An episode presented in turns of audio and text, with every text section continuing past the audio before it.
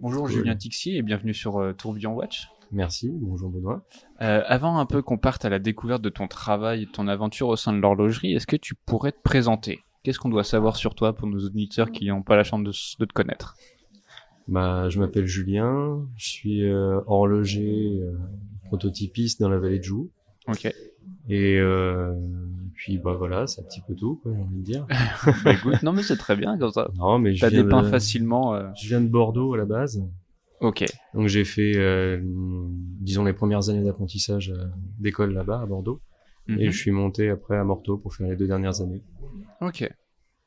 Et euh, les, deux dernières, pardon, les deux dernières années, c'est une, spécialisa une spécialisation ou non euh, Voilà, c'était, euh, à l'époque où ça existait encore hein, correctement, c'était le DMA, donc Ah, le diplôme oui. des métiers d'art. Je pense que tu as déjà dû en entendre parler, à mon avis. Oui.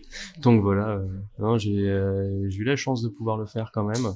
mhm. Et on a eu en plus de ça une super, un super truc, une super promo avec un beau projet, donc c'était vraiment sympa à faire. Bon, bah, écoute, Si c'était à refaire, je le referais, mais je pense pas maintenant. Là, je pense que t'as d'autres, créations en tête. Ouais. Euh, comme tu le disais juste avant, euh, t'es du coup horloger prototypiste. Mhm. Et qu'est-ce qui te plaît dans ton travail? Enfin, déjà, qu'est-ce qui te plaît dans ton travail et comment t'en es arrivé à devenir horloger prototypiste? Alors ce qui me plaît, c'est quelque part qu'il n'y a pas véritablement de routine. Ouais. Les journées se ressemblent pas, donc ça déjà, euh, c'est quand même un, un bon point, on va dire. Donc ça, je me voyais pas trop faire quelque chose qui soit vraiment répétitif toute ma vie. Disons que quand on passe 40 ans dans un métier, euh, autant s'éclater un peu, quoi. Ouais. Autant faire des choses qui, qui nous Voilà. intéressent, quoi. C'est ça. Puis ce qui me plaît aussi davantage, c'est que d'une certaine manière, je considère pas vraiment ça comme un métier. C'est plus, euh, c'est de l'artisanat, c'est plus une passion qu'autre chose, quoi. Mhm. Disons qu'aujourd'hui, euh, l'horlogerie en elle-même, bon, faut pas se leurrer, hein, ça sert à personne, une montre mécanique. Oui, oui, ça c'est sûr. hein. Donc, euh, donc c'est un côté qui était assez plaisant là-dedans, de se dire que bah, si c'est encore là, c'est que ça a encore de l'avenir. Ouais. Et du coup, euh, comment on en arrive à T'es originaire de Bordeaux, à maintenant être à jeu, enfin dans les, en Suisse, horloger prototypiste. Quelles ont été les étapes euh, On va dire que ça remonte assez loin en fait. Ça remonte euh, à peu près à la première montre que j'ai pu voir et toucher, quoi. Pas forcément d'un point de vue mécanique, mais l'avoir dans les mains. mhm. et pouvoir voir le mouvement. Ça a été un petit peu un déclic, je pense. Donc euh, à partir de là, ça remonte à ouais, quand j'avais euh, 7 ans. Ok. Donc euh, ça m'a jamais quitté, véritablement. Tu t'es toujours puis, dit, euh, ça c'est quelque chose qui m'intéresse en fait. Voilà, ça c'est quelque chose que je veux faire. Ok. Ça c'est quelque chose que je veux faire, la mécanique horlogère, euh, le côté vraiment travail de la matière, travail du métal. Ouais. Ça c'est quelque chose qui me tient à cœur. Donc euh, je me suis un peu passionné pour tout ce qui était du, euh, de la transformation, on va dire, de la, de la matière première. Mhm. Donc ça s'est passé par des phases euh, de joaillerie euh, dans la chambre au lieu de faire mes devoirs. Parce que c'était un peu le plus simple, entre guillemets. C'est plus point sympa.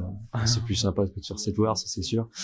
Et euh, c'était un peu plus simple d'un point de vue matériel et matière première de commencer par de la joaillerie Ok. que de l'horlogerie. L'horlogerie, ça nécessite, euh, le moindre truc nécessite un outil spécifique. Ouais, une machine ou un truc. euh, ouais, ouais, donc c'est beaucoup plus conséquent. Donc là, là, c'était bien. J'avais transformé mon bureau en une sorte d'établi euh, de joaillier à grands coups de scie sauteuse, tu vois. et puis, euh, et puis du coup, j'avais commencé comme ça, à faire deux trois bijoux, des choses comme ça. Ok. Et euh, complètement autodidacte. Voilà. Ok. Et j'ai eu, euh, je sais pas si euh, t'as eu ça aussi, mais en, en fin de, de troisième, quand tu sors du collège, quoi, en gros, Ouais. t'as un stage d'une semaine à faire, Mm. euh, un peu où tu veux, quoi. Donc j'avais fait chez un joaillier. Ok. Ouais. Et comment t'en es, comment euh, bah t'as eu cette, cette période de joaillier et maintenant euh, horloger? Qu'est-ce qui, est-ce que c'est c'est encore la joaillerie, c'est encore quelque chose qui, qui te plaît énormément ou finalement Ah t'as- oui, oui. ton intérêt pour l'horlogerie est bien plus important. euh? Mon intérêt pour l'horlogerie est plus important, je dois dire, mais euh, la joaillerie, euh, c'est un petit côté un peu euh, détente, on va dire. Ok. L'horlogerie, c'est vraiment très cartésien. C'est c'est- tu travailles en général au minimum au centième ou en dessous, Ouais. donc t'as pas vraiment droit à l'erreur. quoi. Mhm. Quand t'as la Bruxelles qui dérape, c'est derrière, euh, c'est un peu compliqué. Ouais, il faut rattraper. Donc il faut rattraper. ouais. Et la joaillerie, c'est un petit peu plus euh, libre, dans le sens euh, libre au niveau créatif, libre aussi au niveau des gestes, tout aussi précis, on va dire. Mais euh, là, disons, t'es pas en train de mesurer euh, Ouais. ta courbure ou ton galbe euh, au Tu fais un peu à l'œil, quoi. Tu fais à l'œil. euh. Il faut préciser qu'on est dans un hôtel et euh, que du coup il peut y avoir un peu de passage, un peu de bruit et tout. Voilà. Euh, mais nous, mais ce qui nous intéresse, c'est quand même ton histoire. Du coup, t'as cette période de ta jeunesse où, bah voilà, comme tu disais, ton stage en trois, fin de troisième, j'ai un joaillier. Et après, qu'est-ce qui a fait que tu t'es euh, orienté vers euh, l'école d'horlogerie? Bah simplement que l'école d'horlogerie de Mérignac était euh, pratiquement, on va dire, à côté de chez moi, Ok, du coup, et bon. que forcément, vu que c'était quelque chose qui m'avait toujours tenu à cœur de faire de l'horlogerie, je me suis, dit, je vais commencer par là. Donc euh, ça n'a pas fait l'unanimité véritablement euh, au niveau, on va dire, euh, scolaire. Ok.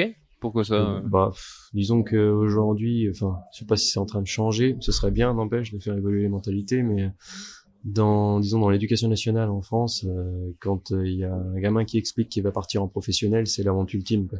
Euh, Oui, oui, oui. C'est- je vois voilà, ce que tu veux dire. Ouais. Travaille correctement à l'école, sinon tu vas finir en pro. Quoi.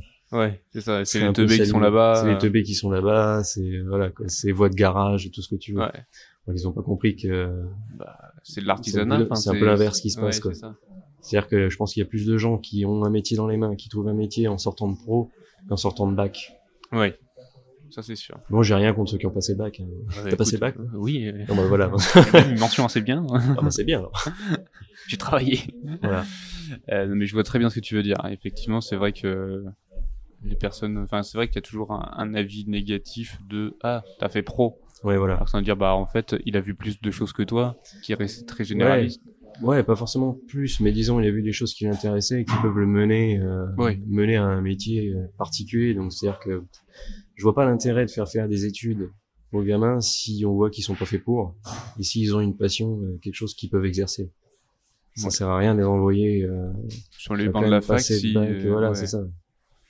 Non mais tout à fait. Bon, il y en a plein qui l'ont fait. euh, J'ai Oui, mal oui, d'amis qui ont fait ça justement, mais qui, euh, Qui sont après repartis sont en euh, professionnel. Du ouais. coup, en fait, quelque part, ils ont perdu des années. Euh, bah, comme tu le disais un peu précédemment, et bah t'es maintenant horloger prototypiste. Et pour toi, quelles sont les qualités qu'il faut avoir en tant qu'horloger ou en tant qu'horloger prototypiste? Faut être fou. Faut être fou? Ouais. Faut être fou et passionné. Ouais, c'est bien. Faut être patient, j'ai envie de dire, parce que bon, c'est vrai que on peut passer quand même quelques heures, voire jours, voire semaines sur une pièce. Ouais.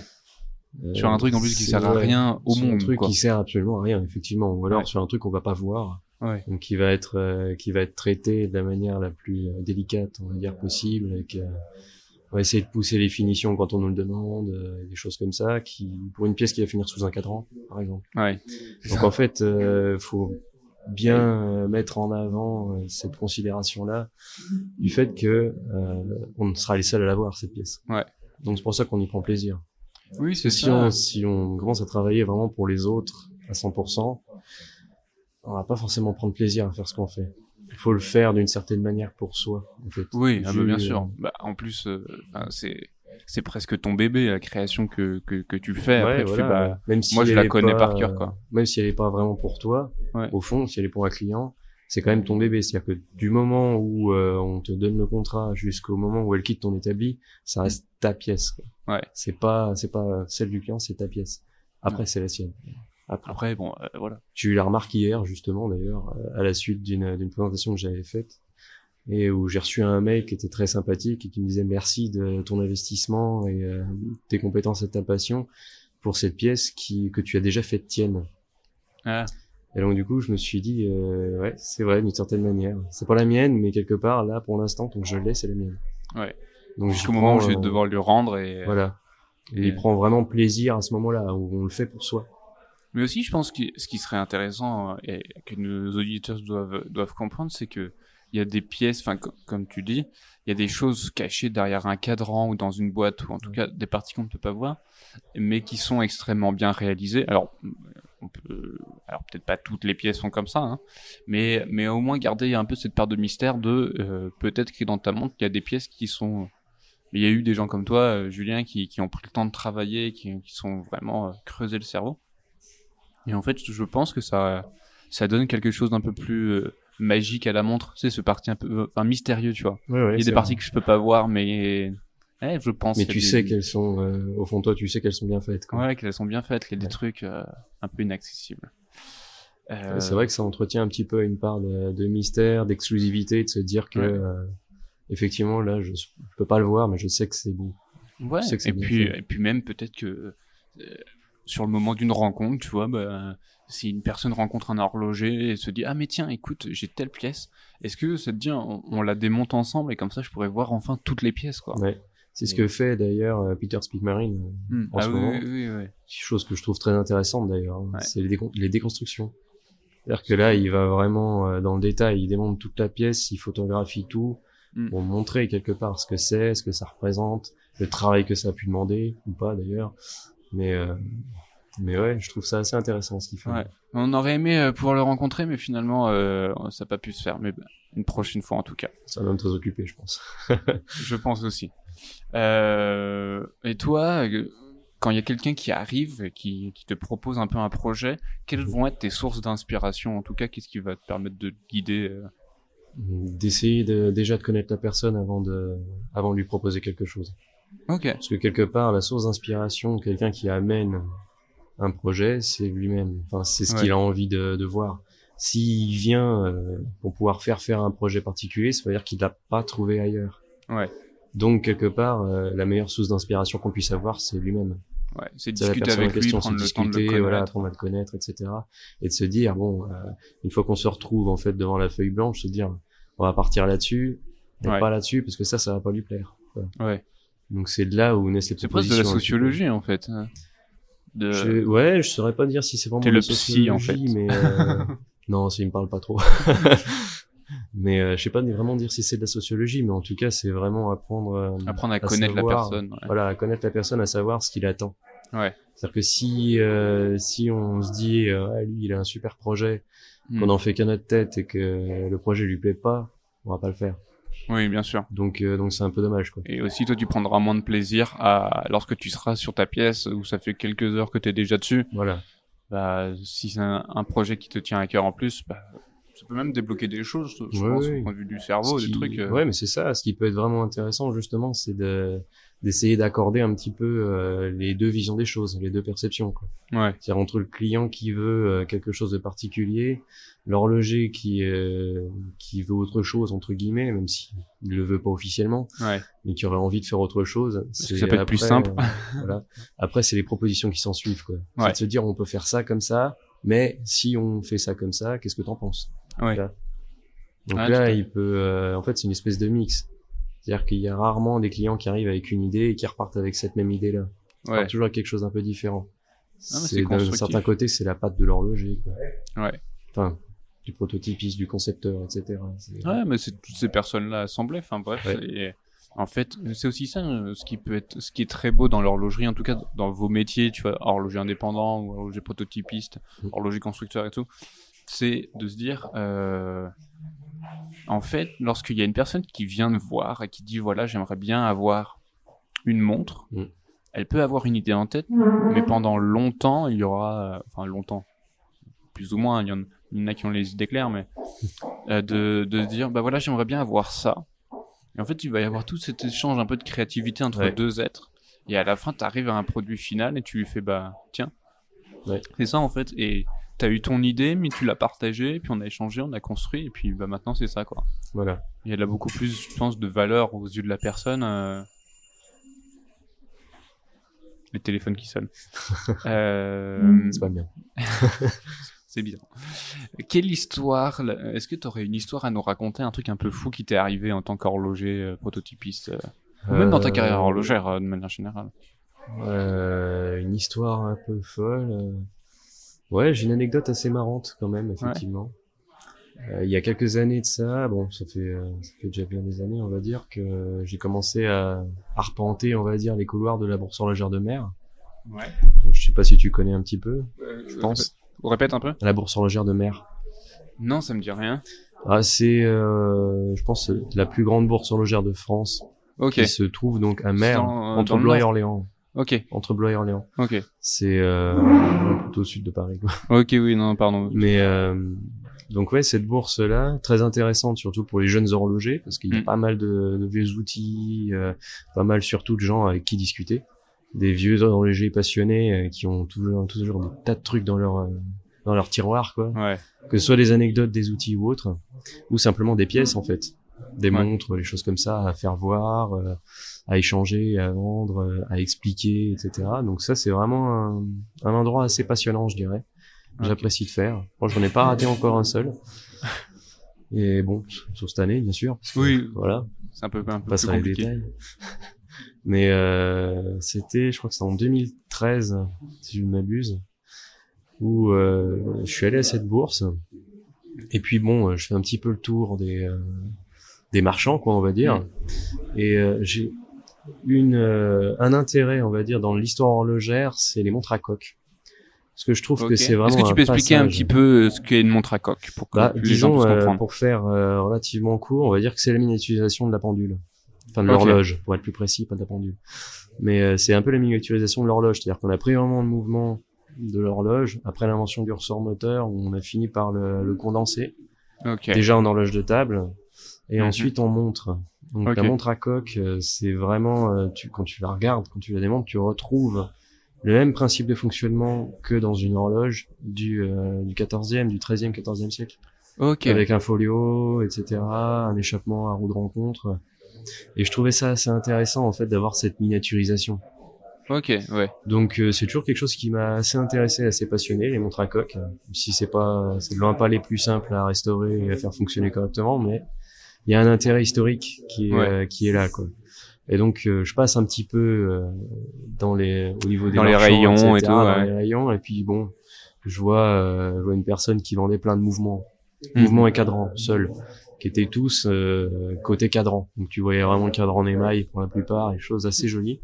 Et puis d'un seul coup j'en vois un avec le carré de remontage côté cadran. Je me dis ça il y a quand même des chances que ce soit une montre à coque. C'est le seul qu'il y avait je la prends je la retourne je regarde euh, un petit peu elle était dans un état impeccable cadran en émail qui était pas du tout grisé Ah oui. vraiment super.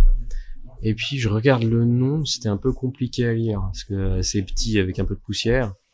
Bon, je dis ouais. De toute façon, elle est jolie, je la prends. Ok. Et euh, je lui demande euh, du coup euh, combien? Elle me fait oh, pff, je sais pas 20 euros. Il me regarde, il me fait bon allez 15 euros. Je prends pour 15 euros. Je Ouais. cherche même pas à marchander là. Et puis je rentre, euh, je rentre chez moi. Donc ça c'était euh, dimanche, dernier jour de Ouais, dernier jour de, de, de foire. ouais, de, de cette foire justement. Et euh, je rentre chez moi, je regarde et je vois un nom qui qui m'est fa- enfin familier dans le sens où euh, je T'en as connais déjà entendu bien. parler, t'as pu Ouais, déjà voir des Je connais trucs. même assez bien en fait. D'accord. Et euh, c'était Aldiman. Ok. Et donc je me dis c'est marrant parce qu'Aldiman ça existe encore aujourd'hui.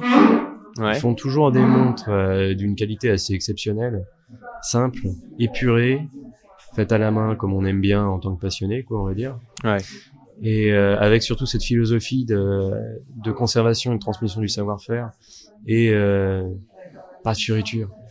Hmm. Voilà, c'est euh, c'est l'horlogerie euh, à l'ancienne, on va dire traditionnelle et de superbe qualité. Quoi. Donc ces montres-là, euh, j'avoue qu'aujourd'hui encore, je les adore.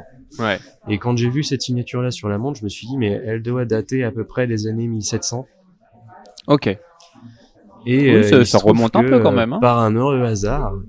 Donc le dimanche, je rentrais de la bourse horlogère de mer et le lundi, j'allais à Bâle. Ok. Donc il y avait un peu de route entre les deux, mais c'est pas grave. Oui. Et puis je me suis dit tiens, je vais la prendre avec moi quand même. Et à Bâle, il y a justement Beat Aldiman, Ok. qui est aujourd'hui la personne qui est à la tête de cette entreprise. Ouais. Donc c'est une, une micro-manufacture, on va dire. Euh, Je crois, de mémoire, ils sont quatre dedans. Ah oui, effectivement. Ouais. Tu vois, et Aldiman, qui est effectivement le descendant de la personne qui avait fait cette montre. Génial. Donc du coup, j'ai vu ça, je me suis dit, attends, faut que j'aille le voir quand même pour essayer de discuter un peu avec lui, euh, Mm. même s'il est suisse-allemand et qu'il parle calmement, un tout petit peu anglais. Ouais. On a réussi à se débrouiller parce qu'il y a sa femme, Ursula, qui est adorable et qui a fait la traduction. Génial. Et, euh, et du coup, je lui sors la montre et je dis, qu'est-ce que vous en pensez? Parce que bon, les contrefaçons, ça existe déjà depuis... Avant cette les. Olivettes, dit, si ça se trouve, c'est pas de chance. Il a regardé la montre, il a pris sa loupe, il l'a un peu ausculté, on va dire. Et puis, euh, le truc qu'il m'a dit en français, il a relevé la tête, il m'a fait, vous êtes vendeur Ah ouais. Et là, je me suis Euh, dit, 20 donc, balles c'est bel et bien de sa famille, quoi. ouais. Donc, euh, je ne lui ai pas encore vendu. je l'ai pour gardé. plus tard. Mais, euh, mais en tout cas, on a, du coup, depuis ce temps-là, en fait, on entretient d'assez bons rapports avec euh, avec Béat. À chaque fois qu'on se voit, quoi, sur les salons et autres, on discute un petit peu, toujours avec l'aide de sa femme. Bien sûr. Donc, euh, donc c'est euh, c'est une belle rencontre, je dois dire, qui est euh, qui s'est faite vraiment par un hasard assez extraordinaire. Quoi. Ok. C'est que la veille, euh, dans l'après-midi, je trouvais une montre de son Ouais. ancêtre, Ouais. ce qui est quand même, on va dire, assez rare. Surtout pour le prix. Je dire, je dois pas me plaindre. Euh, 15 euros pour 15 ça. euros, j'ai dit oui, bon, bah d'accord. Bon, On va ok. faire ça. hein. Il y a pas de problème. Euh, bah, écoute, merci beaucoup pour cette petite anecdote. C'était vraiment très Avec intéressant. plaisir. Euh, quels sont un petit peu là maintenant tes futurs challenges ou tes futurs projets qu'il y a? Off, euh, on va dire de faire euh, perdurer l'atelier. Je Ouais. pense que ça va être un bon challenge. Et euh, de continuer euh, dans des projets qui m'intéressent, qui me passionnent plus euh, les uns que les autres. Quoi. Ok. Donc là, euh, les challenges, euh, je dirais que le prochain, on va dire, prochain qui sera dans un futur plutôt, euh, je dirais pas lointain, mais euh, pas si proche que ça, ça va être vraiment de réaliser ma montre. Ok. Faire un petit peu euh, la passion et puis l'envie de tous les horlogers Oui, quand même, de qui ont ça d'une certaine manière, quoi, qui ont cette volonté-là. Et c'est, euh, j'aime, j'aime assez l'idée de prendre le temps de le faire. Oui. Pas C'est de me quelque chose que tu peux précipiter, m- mûrir même. euh, Voilà. Une là, discussion avec euh, toi-même, quoi. C'est ça. Je me suis rendu compte déjà que ça fait un petit moment quand même que j'ai commencé à, à la concevoir. Aujourd'hui, elle est conçue.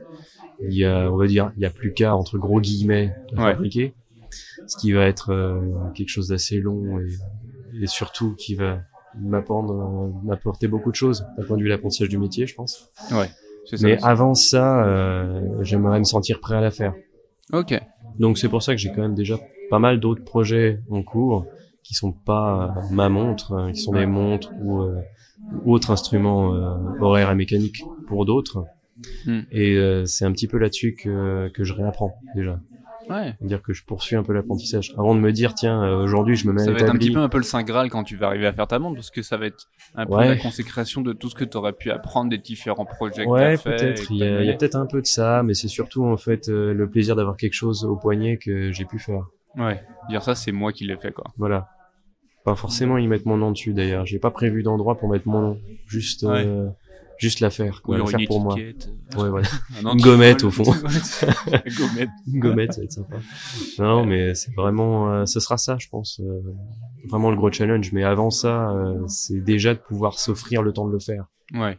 Donc pour ça, euh, faut quand même, euh, faut remplir quelques contrats, on va dire, et puis faire quelques projets pour d'autres. Oui, Ce qui est tout aussi passionnant d'une certaine manière, parce que ça te permet d'apprendre. tout à fait.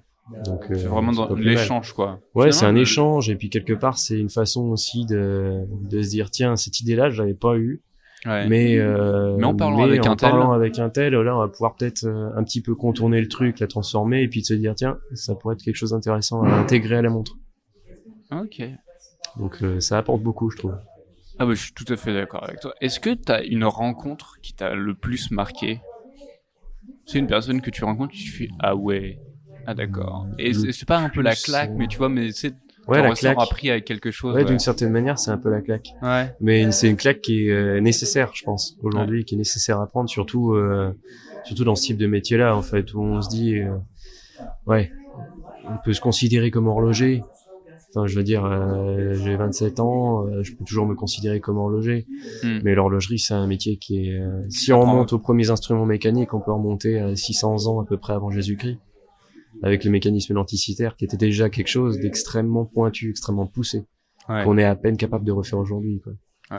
Donc euh, de se dire, euh, de se considérer comme horloger quand euh, quand on a quelques maîtrise petites années de, métier dans les pattes, euh, c'est un peu utopiste. Ouais. On maîtrisera jamais la totalité du métier horloger. D'ailleurs, euh, c'est bien pour ça que je pense que c'est pas vraiment un métier.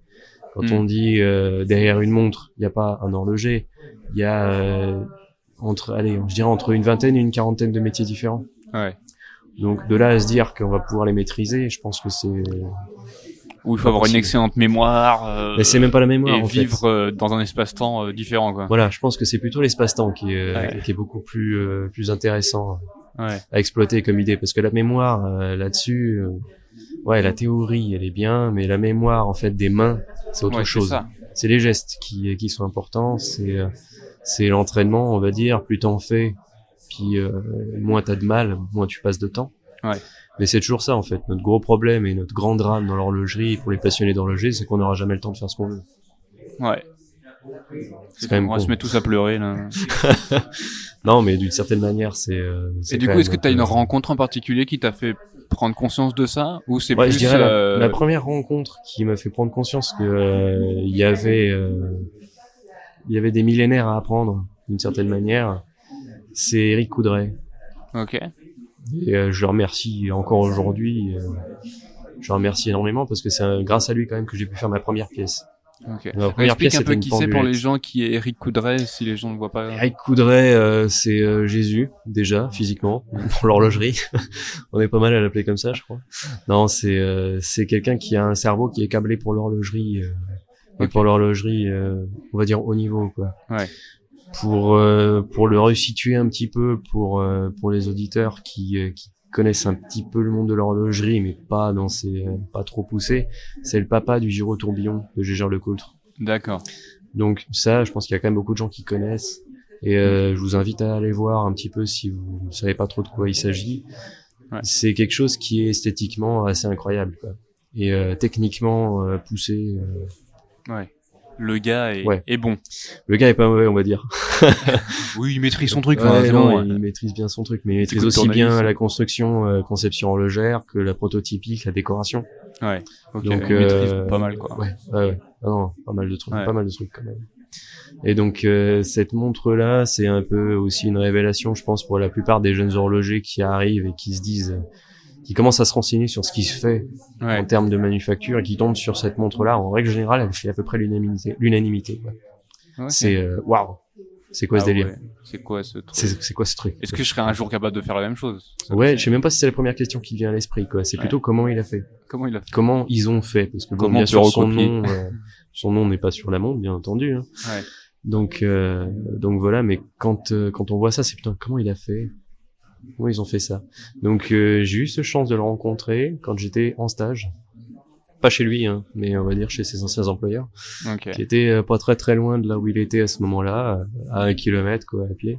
Donc euh, après la journée euh, qui euh, commence à 6h30, 7h du mat et qui finit bien sûr à 16h comme à peu près tout le monde, Ouais. enfin du coin du coin là-bas quoi. Du coup, ouais. À partir de 16h, euh, je marchais et puis euh, où ils passaient me chercher en voiture et j'allais euh, j'allais chez eux quoi Trop pour bien. discuter, pour euh, pour apprendre, etc. Et, euh, et j'avais euh, justement, on avait affaire à ce moment-là le projet de brevet des métiers d'art. Ok. C'était étalé sur deux ans ce truc-là à cette époque-là et, euh, et obligatoire. Les temps passant aujourd'hui, ça l'est plus, ce qui est bien dommage. Hmm. Mais euh, on avait ce projet-là à faire et qui, euh, par chance, pendant mon année, était un projet libre. C'est-à-dire, tu pouvais euh, choisir un peu tout ce que tu pouvais choisir un petit peu tout. La seule chose qu'on avait véritablement à, à conserver, c'était le mouvement de base, qui était un mouvement de Paris. Ok. Donc mouvement de pendulette du 19e, quoi. Mhm. Et, euh, et donc déjà un petit côté restauration, on va dire, parce qu'on avait rare étaient les personnes qui avaient un mouvement de Paris qui était déjà 100% fonctionnel. Ouais. Donc on devait un petit peu le restaurer. Donc là, c'était un bon, bon petit apprentissage, on va dire, dans pas mal de choses. Et ensuite, y mettre une complication dessus sur planche additionnelle. Complication était au choix. Donc, je suis euh, quelqu'un d'assez simple euh, et euh, qui, qui va pas trop dans le détail, qui, va pas trop loin. J'ai pris, un quantième perpétuel séculaire. Donc c'est en gros un calendrier qui tient sa précision en termes de date, d'affichage date, mois, année, etc. sur un cycle de 400 ans. Ça, ça va, c'est pas mal. Hein. C'était marrant. Je me suis dit, marrant. allez, premier gros challenge. si, donc, il y a un bon nombre de l'équipe pédagogique là-bas qui m'ont dit, tu vas te planter, euh, arrête tes conneries, quoi. Ouais. Je suis dit, d'accord. Donc, euh, donc j'y vais. Ouais, bah oui, je ça fonce, confirme parce que- euh, parce que mon coup, intérêt. ça se confirme. Heureusement, il y avait, euh, il y avait bien deux profs euh, qui m'ont soutenu jusqu'au bout. Au moins deux, je dirais, même trois en comptant quand même le, prof de construction que je salue déjà. S'il nous, écoute, on le oui, salue. oh, bah, il nous écoutera bien à un moment donné. Mais, euh, mais ouais, on va dire que dans l'équipe pédagogique, il y en avait trois qui m'avaient soutenu. Ouais. Et euh, C'était suffisant, en fait. C'était ouais, même s'il y en avait pas, c'était suffisant Ouais. quand même. Quoi. Je veux dire, j'avais envie de le faire, donc euh, même si je m'étais euh, planté, j'aurais assumé le truc Hmm. en me disant bah voilà. euh, T'auras appris énormément de choses. J'aurais appris beaucoup de choses déjà, ça marche pas, tant pis pour ma tronche quoi. Mais euh, mais au moins j'aurais appris. Et en fait, euh, j'avais déjà commencé à concevoir un truc, à dessiner quelque chose qui me semblait viable. Effectivement, dans le principe, ça l'était. Hmm. Et puis quand je suis allé commencer à discuter avec euh, avec Eric, euh, il m'a, il m'a donné deux trois petits, deux trois petites idées quoi, mais euh, des détails, tu vois, en me posant des questions, ce qui était très intéressant. Il Ouais. me disait, euh, Il arrive Oui, pas en disant il faut là, que tu fasses ça, c'est qu'il te non pose non, des questions. voilà, qui il me pose des questions qui chose. après je rentre chez moi et, Oui. euh, et je passe ma nuit à réfléchir, à Ouais. me dire putain merde, euh, j'ai raté un truc là, faut que je fasse plutôt comme ça, comme ça. Puis après je retournais le voir, tiens qu'est-ce que t'en penses, etc. Ah ouais là c'est bien, mais par exemple en admettant, il m'avait sorti Ouais. une phrase assez marrante au niveau de la correction. Il Ouais. disait euh, c'est pas mal hein, euh, l'idée du séculaire, etc. Un cycle de 400 ans c'est sympa, mais en admettant, tu vois, moi je suis chez moi, j'ai ta pendule sur ma cheminée, ah, puis je suis en train de la mettre à date. Puis là je discute avec un copain et tout, puis clac, ah mince. Tu vois, je passe euh, une semaine, tu vois, sans faire gaffe. Ouais. Qu'est-ce que je fais? Est-ce que je peux revenir en arrière ou il faut que je me retape 400 ans euh, Ouais. pour pouvoir la recaler? Et là j'étais là. Ah ouais, ouais, mise à date bidirectionnelle. Ça c'est vrai que ça peut être sympa. Ouais. Et donc en fait, j'étais parti d'un truc euh, à la base quand je suis allé lui montrer, je crois qu'il faisait euh, il y avait 100 euh, 104 composants, quelque chose comme ça. Mhm. Et quand je suis reparti de ce mois, il y en avait 250 et quelques. Ouais. Donc je me Il y suis a eu dit de euh, il y a eu des choses qui ont il y a été- eu des choses quand même, il y a eu de l'ajout un petit peu euh, des choses assez sympas mais euh, je me suis dit allez quoi, ça fait un challenge encore plus compliqué et puis là euh, on va y aller, on va se donner les moyens. Donc c'était euh, ouais, au final ça a duré 3000 euh, je passais 3087 heures dessus de Ah ouais. réalisation. Donc c'était c'est à ce moment-là que j'ai commencé à pas dormir. à ce moment-là. C'est à ce moment-là, ouais. C'était vraiment sympa. Mais euh, mais ouais, c'est- c'était un super challenge quoi. Et au Oui. final, euh, j'étais assez content parce que ça marchait. Ça marchait en plus. Voilà. Bah, Bravo. hein. Donc il y avait un truc qui était assez intéressant aussi, c'est que on n'avait pas dans ce dans cette école, enfin dans ce lycée-là, on n'avait pas accès à des machines numériques. Ouais, c'est que. On n'avait pas de fraiseuse non plus. On en avait une de- dans la salle d'à côté, mais elle fonctionnait pas parce Hmm. qu'il fallait refaire l'électricité dessus. Donc autrement dit, elle nous servait à rien. On n'avait pas de pointeuse non plus. Donc pour faire des coordonnées précises, c'était au compas. Ah oui. Donc euh, ça, ça a été un gros challenge. Et je me dis, je suis assez content que ça ait pas été sur une montre parce que ça, ça n'aurait jamais fonctionné, ça Ah c'est ouais. clair. Donc c'était vraiment euh, du euh, compas, scie et lime. Ouais. Et puis arriver à faire quelque chose qui euh, qui marche, qui engraine, euh, qui pousse, etc. Et euh, là, euh, le fait d'avoir euh, d'avoir pu la faire fonctionnelle, je me suis dit ouais, premier gros challenge quoi. Check au suivant. Ouais, c'est ça, ouais. Allez, on passe à la suite. Voilà, on passe à la suite. Donc euh, pour ça, ouais, la rencontre qui m'a, euh, je pense, la première rencontre qui m'a le plus euh, été utile d'une certaine manière et qui m'a le plus ouvert les yeux, c'est celle avec Eric. ouais. Ouais.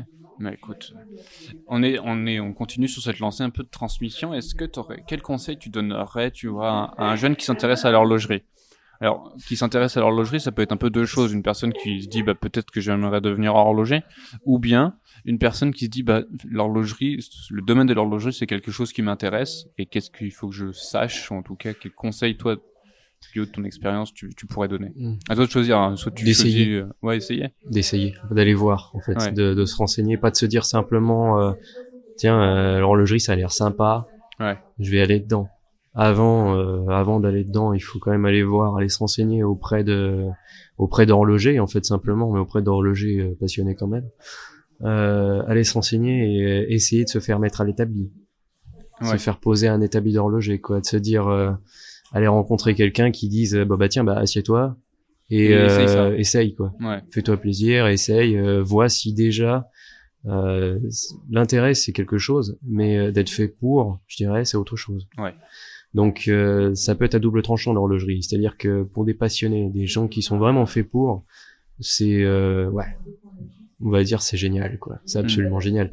Il n'y a pas de limite dans l'horlogerie, il n'y a pas de limite déjà d'un point de vue historique.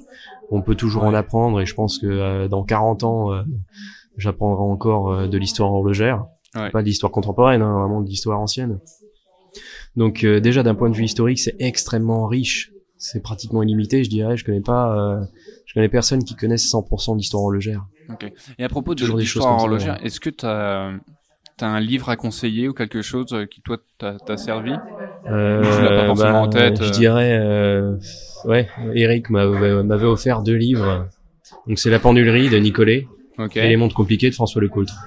Ok. Déjà ces deux livres-là, ça pose les bases. Oui. Quand tu les lis, tu dis ah ouais. En plus, t'as quelques exercices de calcul et autres dedans. Donc, euh, faut savoir que je suis, euh, je suis absolument pas matheux du tout. Hmm. Je déteste, j'ai toujours haï les maths, euh, surtout au collège. Bienvenue au club. surtout au collège, quoi, où c'était, en fait, les maths euh, inappliquées, on va dire. Ouais. C'était juste euh, l'horreur, quoi. Ouais, tu vois pas là. J'avais fini ma première, parce que j'ai retapé ma troisième, hein, comme ça, histoire de poser le truc. Du coup, j'ai fait deux stages, effectivement.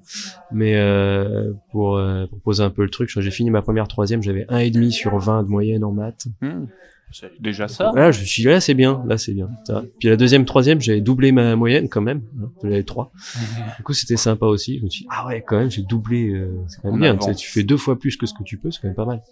Donc non, j'étais toujours, une- j'ai toujours été une bille en maths. euh, j'ai toujours Mm. détesté ça. À partir du moment où je suis passé à l'école d'horlogerie, où là, les maths, on les a appliquées. Hmm. À l'horlogerie, euh, je passais de 3 à 18, quelque chose comme ça. Ouais. Parce que du coup, Il y a tout du change. sens, quoi. Il y a du sens. Il y a du sens dans ce que tu fais. C'est-à-dire qu'on te demande de calculer l'air d'un triangle, c'est super chouette, mais je veux dire, quand tu rentres chez toi, t'en as plus rien à foutre, ou tu l'oublies. Oui, voilà. Ça t'a pas servi.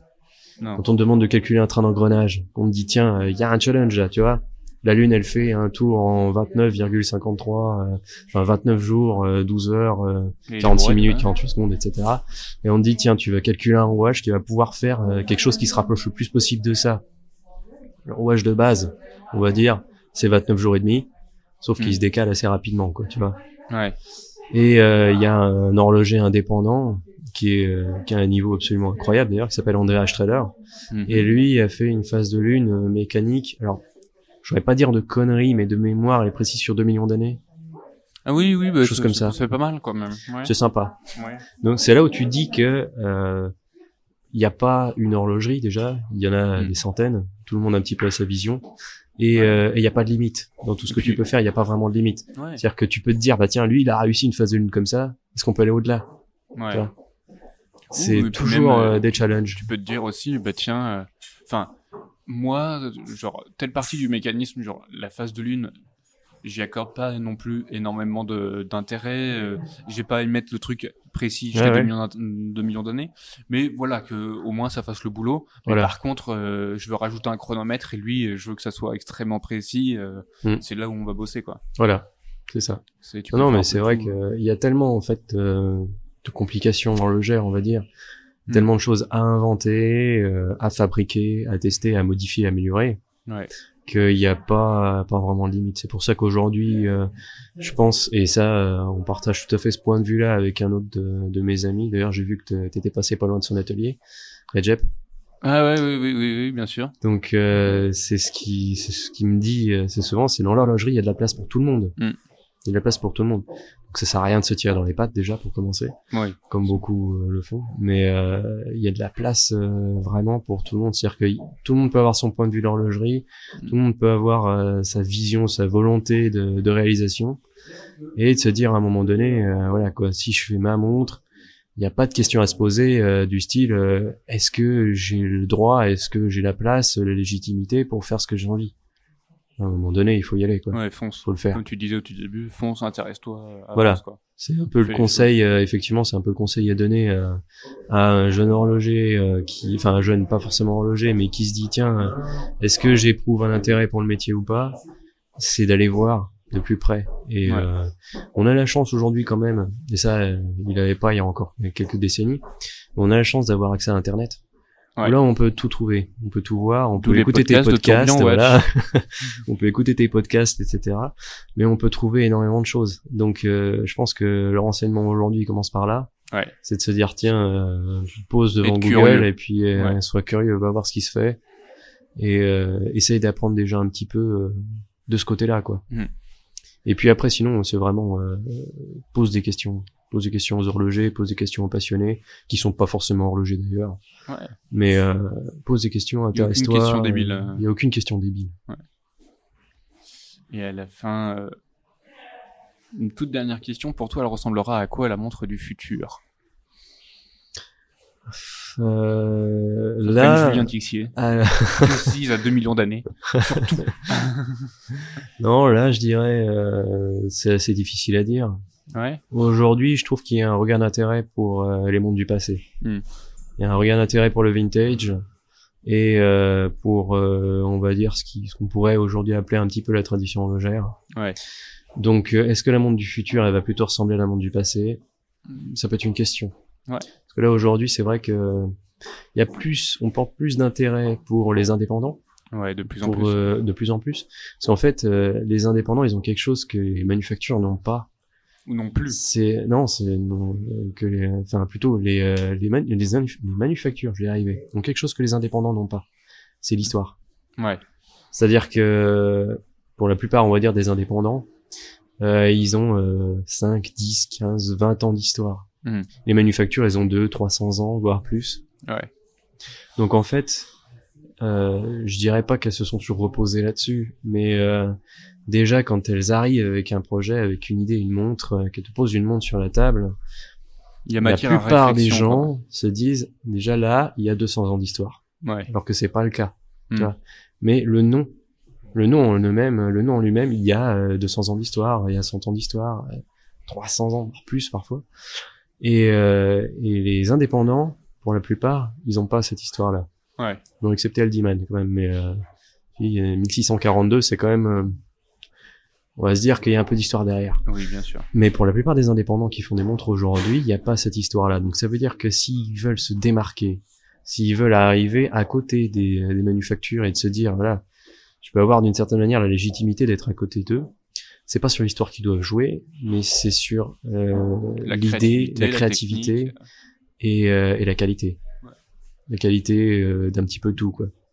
C'est-à-dire qu'il y a quelques années en arrière, les standards de qualité, euh, on va se dire que c'était du euh, de l'industriel des années 60, Ouais. qui était déjà très très bien, hein. mais on n'avait pas besoin de plus que ça. Quand Mhm. une manufacture sortait euh, un chronographe, euh, il montait euh, du Valjoux, euh, Valjoux 22, des choses comme ça, du Vénus 170 et autres. Ouais. Donc c'était du, du mouvement, on va dire, un peu standard, ou euh, peseux et autres, quoi. Standard, de qualité, euh, dépendamment des manufactures, pas toujours euh, augmenté, on va dire, Mhm. par rapport à ce qui se faisait déjà à l'époque, qui était déjà bien.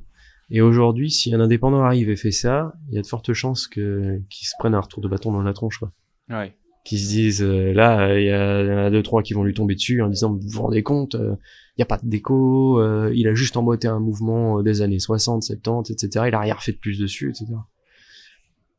Faut pas oublier quand même, c'est ce qui se faisait jusqu'à il y a très peu de temps. Ouais. Jusqu'à ce qu'en fait, euh, il y a Internet qui, qui montre aux gens ce que c'était. Ouais. Et euh, donc aujourd'hui, un indépendant qui, euh, qui démarre, le niveau d'exigence qu'il doit se mettre à lui-même, il est beaucoup plus haut qu'il y a 15-20 ans, Ouais. je pense. Ouais, tout à fait. Donc quand on voit des qualités de montres euh, du style, bah, euh, justement à Crivia, euh, Théo Fret, Mm. Cyril Brivenodo ou euh, Pascal Coyon, Mm. euh, c'est euh, c'est une qualité qu'il n'y avait pas du moins à cette époque-là. Et c'est une qualité aujourd'hui qui est qui est comparable aux meilleurs. Ouais, tout à fait. C'est pour moi, c'est ce gens-là. Euh, bon, je cite pas tous parce qu'il y en aurait quand même pas mal. Ils font partie aujourd'hui de ce qui fait la haute horlogerie, la belle horlogerie, et pas euh, pas l'horlogerie de luxe. Oui. Faut dissocier les deux, quoi. Une montre chère, c'est pas forcément une belle montre. C'est sûr. Hein. Donc voilà. Donc ouais, je dirais le niveau de qualité aujourd'hui, il a il a augmenté pour les indépendants. Il a bien augmenté. On peut pas trop se permettre de faire quelque chose en dessous de ça. Ouais. Écoute, euh, je suis tout à fait d'accord avec toi. Écoute, Donc je- ouais, pour répondre un peu à ta question, la montre du futur, c'est un peu dur à déterminer aujourd'hui. C'est un peu dur, effectivement. En tout cas, la montre la- du la futur, je pense qu'elle sera mécanique.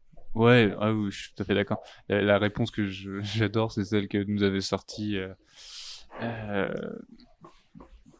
comme par hasard. Euh, J'ai oublié son, son nom.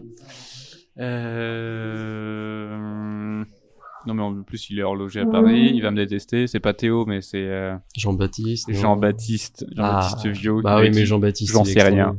J'en sais- arrêté là. Tu fais oui. J'en sais rien. Euh, Et la résonance, euh, Ouais. un jambon qui pend au plafond. euh, C'est une. Mais il a raison en même temps. C'est. Ouais.